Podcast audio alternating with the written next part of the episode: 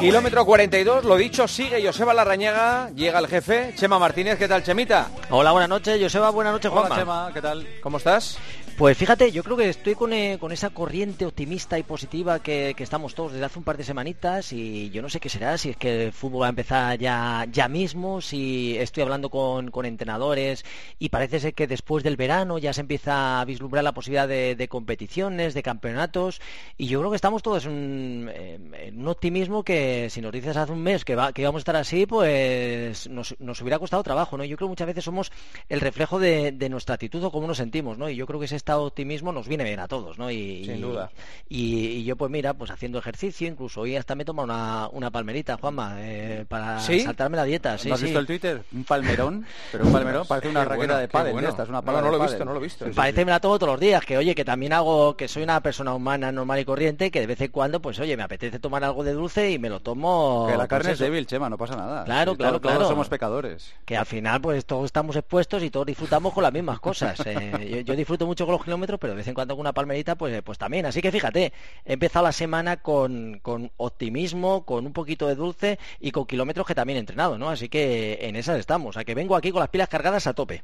Bueno, Perfecto. ¿Cuál es el tema del día? ¿tú sonríes cuando corres? Yo no. No, deberías. Eh, lo sé, es que he visto lo que tenéis preparado y Sí. me estoy dando cuenta de que a lo mejor fallo por eso. ¿Por qué te crees que Chema corre tanto? Porque está todo el día con la sonrisa de oreja a oreja. Pues fíjate que no, no es malo, ¿eh? Porque... Hombre, que sí que eres malo, joder, y Eh, tanto que no. eh, Se ha sacado un, un estudio, como dices, a ver la información. ¿De dónde sale la información? Pues mira, sale de la Universidad de, de Irlanda de Ulster y la Universidad de Swansea. Y un estudio que demuestra que los corredores que sonríen gastan menos oxígeno, corren de forma más económica y tienen menos eh, nivel de esfuerzo. Y la mejora viene a ser una, una una economía del 2,8%, que no está nada mal. Y lo que viene a decir es que cuando adoptamos una expresión de sonrisa, lo que hacemos es que podemos llegar a experimentar ese estado emocional que viene asociado a esa expresión. Es decir, que si tú sonríes, Juanma, posiblemente tu mente piense que estás haciendo una cosa placentera y te vas a cansar menos. Por Pero eso vamos a ver, eh, aunque sonría falsamente, es decir, si yo voy chungo y de repente sonrío, ¿sabes lo Pues, que digo? eh, Sí, el sistema nervioso ya se estimula. ¿Sí? Eso es, eso es, eso O sea, es. es, es un estudio científico, no Pues es una sí, cosa... Yo es que no soporto a los que se ríen falsamente. o Hombre, sea, pues, pues de hecho, es, es que se ha realizado con 24 corredores, le han hecho eh, una prueba de cuatro bloques de 6 minutos al 70%, frunciendo el ceño, sonri... Hombre, no hay que estar sonriendo todo el rato, ja, ja, ja, como si eras bobo, no. Hay que sonreír, hay que sonreír, hay que sonreír de vez en cuando. Ya verás, Pero- mañana voy a salir para decir este tío. Oye, mira Feliciano, sí. eh, José Feliciano. este. Eh, Eso es, pero fíjate que además, ¿os acordáis que cuando Kichogue, cuando estuvo en el reto Ineos, que pues una de las cosas más llamativas era que estaba corriendo a esa velocidad desde 21 por hora y, y en vez de estar con la cara crispada de tensión, al tío se le veía como que trataba de sonreír, ¿no? Y después de terminar eh, el récord, cuando consiguió bajar de las dos horas, le preguntaban eh, que, que, eh, cómo sonreía y él decía que lo hacía para sobrellevar mucho mejor el dolor, o sea que las, en- en- cuando no la tenía sonrisa y estaba concentrado, buscaba el sonreír para que le ayudase a mitigar el dolor, o sea que, que fíjate, hay un estudio, son 24, ¿eh? también es una población pequeñita, o sea, si nos incluimos, vamos a probar esta semana, Juanma, ya somos tú 25, Joseba Sí. 26 y yo 27, a ver si hacemos... Lo que pasa eh, es que mi 3% es inapreciable. Es decir, si yo mejoro un 2,8%, ¿tú crees que lo voy a notar? Hombre, Hombre, es- es- oye, es en muchísimo, ¿eh? En una carrera de 10 kilómetros, por ejemplo, un 2,8% eh, son unos cuantos segundos, ¿eh?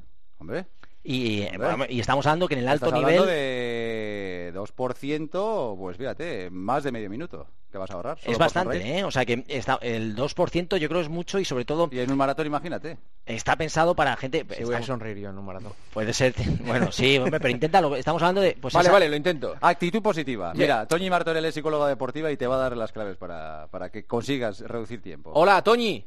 Hola, buenas noches, ¿qué tal? ¿Cómo estáis? ¿Te, te sorprende el, el resultado de este estudio o más o menos eh, sabías que la sonrisa efectivamente ayuda a mejorar el rendimiento?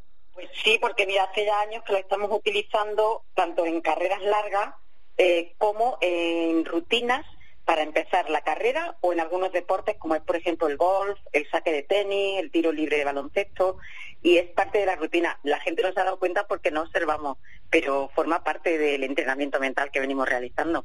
Claro. Sí. Porque es que el, el- el cerebro eh, asocia el correr al esfuerzo, al estrés a- y al no disfrutar, ¿no? Y entonces cuando, Claro, so- cuando o sea, sonríes la- le engañas un poco, ¿no? Claro, no, ¿sabes lo que pasa? Que la, la, la carrera, el correr, es como el, a nivel ancestral era la, la huida, ¿no? Como lo típico que se habla de los cazadores y de los... Eh, lo que pasa es que cuando tú entrenas, acostumbra que correr no es, una, no es una respuesta de huida o de escapada. El correr es satisfactorio, es esfuerzo, es sacrificio, pero al final el deportista que lo hace termina gustándole, ¿vale? Es como una adicción porque al final genera, mueves todas las, mueves endorfina, mueves la serotonina, mueves el cortisol, mueves todos los elementos un poco y al final termina gustándote. Si eso te gusta y le añades en momentos puntuales cuando hay sufrimiento, cuando hay dolor, pues como dice Chema, ¿no? El pensamiento positivo, el ser optimista, el colocar ahí una sonrisa que sea de una manera ocasional, todo eso va generando diferentes comportamientos y eso al final ayuda porque lo que hace es eh, economizar un poco lo que vosotros venís diciendo, el 2,8%. Sí, pero Toño, lo que dice, por ejemplo, Juanma, si es una sonrisa un poco falseada, ¿esa se nota igual o tienes que tratar de sonreír? O sea, que tienes que engañar un poco. a ver, incluso la falseada ya me están moviendo, ya le están mandando cierta información al cerebro aunque sea falsa, ¿sabes? O sea, vosotros poneros ahora que estáis ahí y eh, fruñir el ceño eh, un poco, eh, la, la, la, frente, eh, ponerla... Yo estoy así, sí. Yo, también. Bueno, yo voy así todo el día, o sea que no tengo problema. A ver. Vale, normalmente, ¿qué es lo que hay ahora mismo? Hay como, buah, pesadez, como malestar, como qué rollo, ¿no? Sí. Ahora, aunque sea eh, falsa, intenta sonreír. Haz una sonrisa grande. A mí me sale, a mí me sale natural. A mí me sale natural, total. te tenéis que ver la cara, Juanma, ahora mismo. claro, a que normalmente ya ha cambiado algo, aunque sea falsa. Sí. Claro, normalmente Ha cambiado que tengo un sentido de, del ridículo ahora mismo que... Pero no, no, puede ser, puede ser, claro, cuando uno lo hace durante un tiempo prolongado... Claro, ten en cuenta que se entrena. Tú no le dices al deportista que va a correr 42 kilómetros, le dices, mira, en el kilómetro 7 sonríe falsamente y así. O sea, es algo que se entrena en la serie, que trabaja, o sea, que es una cosa que, que, se, que, está entrenada y preparada, ¿sabes? Entonces, puede ser falsa, pero al final también el deportista se acostumbra y le sale porque es parte de su entrenamiento. En el ciclismo se está trabajando también, ¿eh? En los momentos más duros, en los momentos, porque es una manera eh, primero de con todo lo que vosotros habéis dicho que dice ese estudio, pero una de las cosas que no sale casi nunca, ¿vosotros habéis dado cuenta en qué pensáis cuando estáis riendo? Pues no. Hombre, yo generalmente en algo que... cuando estáis riendo? Yo disfruto. No, yo estoy pensando en lo que me ha hecho reír. ¿Vale? Y por lo pronto ya te has distraído tu mente del esfuerzo, del dolor o de la fatiga que tienes en ese momento, ¿no? Sí, aunque sea falsa, ya, has conseguido algo, una distracción del dolor y centrarte en lo que el psicólogo, el entrenador haya dicho que haya que volcar en ese momento la atención. Oye, estoy sacando cálculos en una carrera de 10 kilómetros. Si hicieras 45 minutos, si le reduces un 3%, le reduces, reduces un minuto y 20 segundos. Un minuto y 20 segundos. ¿eh? la próxima carrera, ya verás, todos riéndose, van a entrar, van a entrar todos riéndose. Pero tenéis que entrenarlo primero, ¿eh, chicos? Que no vale A mí me viene bien en la vida también, porque yo sonrío poco en la vida y debería sonreír más, la verdad. Bueno, no sé si en el estudio o habéis leído algo de que los niños cuando son pequeños eh, ríen como 200 veces al día y conforme nos vamos haciendo adultos cada vez reímos menos. Claro, pues y lo que hay que hacer, mira, una de las terapias que se utiliza mucho en psicología es la risoterapia, precisamente, para evitar todo temas de depresión, temas de estrés. De hecho, hay mucha gente que lo primero que hace por la mañana cuando se levanta es ir al espejo y sonreírse a sí mismo. Y, eso con la cara que tenemos cuando nos levantamos, ¿eh? Hay que tener Yo a veces me río, sí, cuando me veo, me río. Oye, Toñi, y cuando utilizas, por ejemplo, en las eh, técnicas que puedes utilizar con deportistas de diferentes deportistas con los que has trabajado, eh, ¿el sonreír lo trabajas realmente como técnica de... ¿lo entrenas o simplemente tampoco es una técnica que se utilice tanto para, para trabajar a nivel mental cuando estás preparando una competición? Yo sí la entreno con ellos, lo trabajamos mucho. Y lo trabajamos en qué momento y qué va después, porque si tú sonríes y después no hay nada, vuelve el dolor, vuelve la fatiga, vuelve el malestar. Pero si tú después de eso pones el pensamiento, pones una palabra, pones una clave, pones un anclaje, normalmente te va a funcionar un poquito más de tiempo. Es que, Juanma, yo, o muchas veces cuando estamos hablando del entrenamiento, de toda la parte física, ¿no? Que tenemos que entrenar, los kilómetros y todo, luego hay una parte mental que también eh, es importante trabajar, porque eh, estamos hablando de la actitud que mostremos con los días, ¿no? lo del sonreír. Muchas veces el, cuando paramos las espirales negativas de que vas fastidiado, que dices no puedo, pues son todas técnicas que tienes que utilizar y, trabajar a nivel mental, ¿no? Que forma parte de, de lo que es el entrenamiento de un deportista, sobre todo de alto nivel. Y no sé si una persona normal y corriente, un aficionado, también se puede aprovechar o beneficiar de este tipo de trabajo, entrenamiento mental, Toñi. Sí, claro que sí, todo el mundo.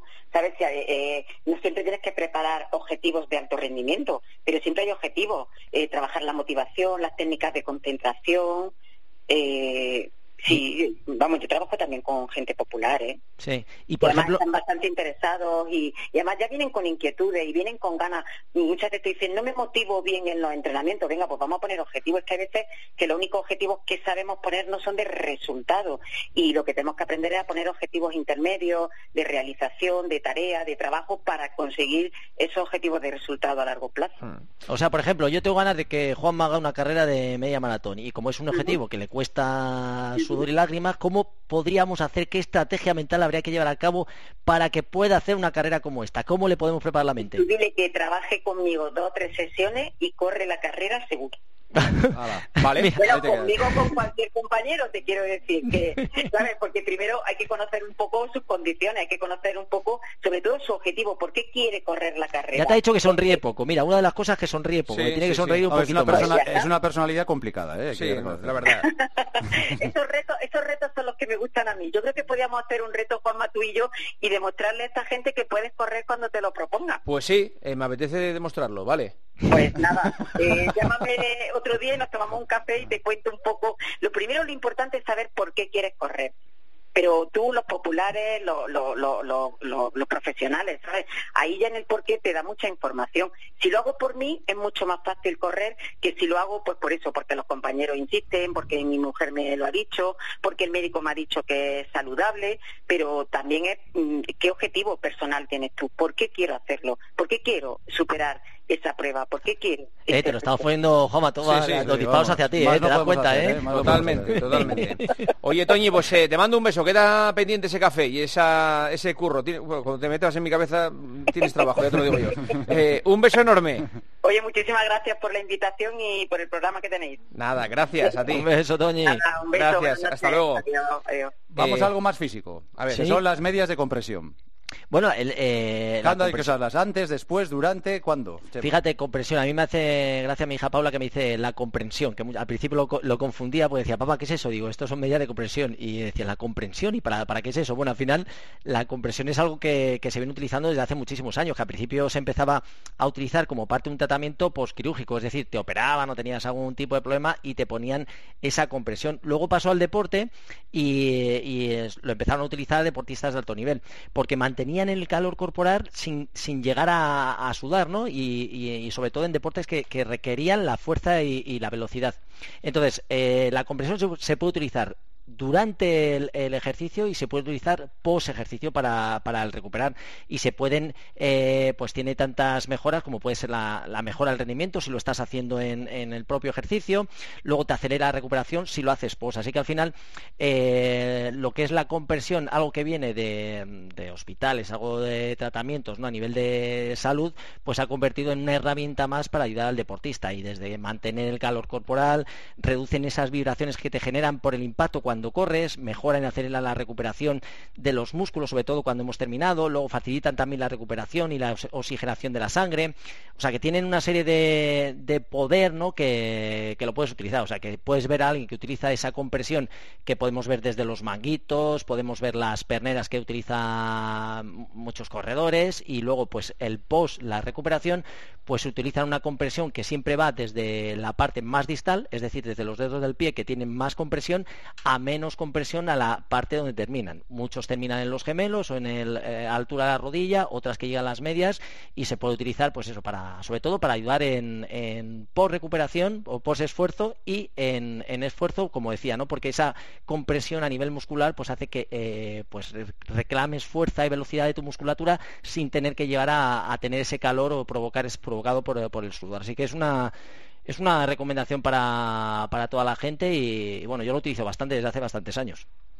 ¿Qué os parece? Pre- me parece bien. Preguntas de los oyentes. Sí, señor. Preguntas de los oyentes. Atención a la primera. ¿Cuál fue la semana en la que más kilómetros sumaste? Yo creo que más que cuál fue la semana se refiere a cuántos kilómetros hiciste, la vez que más kilómetros hiciste en una semana. Pues fíjate, vamos a llevarlo eh, a, una- a un extremo radical, en torno a 255, que fue la vez que más kilómetros he hecho a la semana. ¿Cuántos kilómetros podría hacer un corredor aficionado? Pues entre 40 y 70 alguien que está preparando una maratón hasta los 250 kilómetros a la semana que puede hacer un, un deportista de alto nivel. Alguien que está preparando un 10.000, si es un deportista profesional, un deportista de élite, puede estar entre 170, 180, es decir, desde el 10.000 hasta la maratón oscila entre, pues esa horquilla entre 170, 180 y 250 la maratón. Una persona normal que está preparando una maratón, pues eso, con los 4 o 5 días por semana, los que más kilómetros suele hacer, una persona normal que está haciendo en torno a 3 horas en la maratón, o sea, una, una persona normal que entrene, pues puede llegar a los 100 kilómetros y el que menos kilómetros a la semana hace en torno a 40 kilómetros. O sea, que sería un poco lo que he podido hacer yo de top con una persona, comparado con una persona normal. Tengo un bichazo en el gemelo, ¿qué me recomiendas? Pues fíjate, el pichazo del gemelo, ahora en esta época sobre todo de muchísimo calor, pues sí que viene, eh, eh, puede ser un poquito más si cabe por la deshidratación, eh, porque tengamos nuestra musculatura pues eso, con pérdida de sales, iones que provocan calambres y luego esos pinchazos. Y lo que podría recomendar en este caso sería, primero, una buena hidratación, cuidar las sales, un buen descanso y a efectos un poquito prácticos podría venir muy bien la compresión de lo que hemos estado hablando, incluso para relajar un poquito más el gemelo, la incorporación de una talonera dentro de nuestra zapatilla. Eso lo que va a hacer es que levantamos el talón y el, el gemelo y el sóleo sufre menos tensión, con lo cual podría estar más aliviado. Siguiente pregunta. Estoy estancado en 4.45 y quiero bajar a 4.30. Eh, se refiere a ritmo por, Por kilómetro. kilómetro, sí. El ritmo Eh, por kilómetro. ¿Cómo hacer para conseguirlo? Pues mira, si el ritmo de 4.45 a 4.30, pues lo que tendría que hacer es trabajar los ritmos que van por debajo de 4.30, es decir, tendría que hacer series pues entre 4.20, 4.25 por kilómetro, es decir, ritmo un poquito más rápido de lo que quiere ir para mejorar esa, esa capacidad, o sea, que se es trabajar un poco en las zonas que más lo necesita, eh, meter más kilómetros, un poquito, sobre todo series un poquito más largas, ritmos, cuando termina los rodajes, o sea, trabajar en las zonas un poquito por debajo de esa marca que pide. Y la última, ¿cuál es el mejor método natural para recuperar las piernas? Pues mira, hemos hablado de la compresión, eh, que es un método estupendo, sobre todo recuperar bien a nivel de hidratación y alimentación después de nuestra práctica deportiva.